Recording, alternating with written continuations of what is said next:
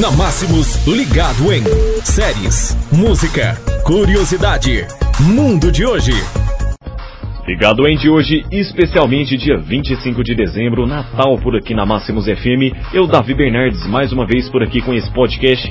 Hoje com edição de número 48. Por ligado em tá crescendo cada vez mais por aqui na número 1 da região. Falando hoje sobre 2020 e a maldição, entre aspas, do celular dobrável.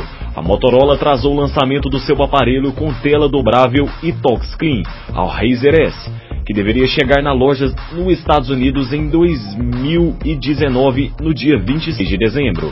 O valor do aparelho seria de 1.500 dólares, cerca de 6 mil reais aproximadamente, e seria comercializado nos Estados Unidos a partir de 26 de dezembro. Esse foi o ligado em nosso podcast aqui na Máximos FM.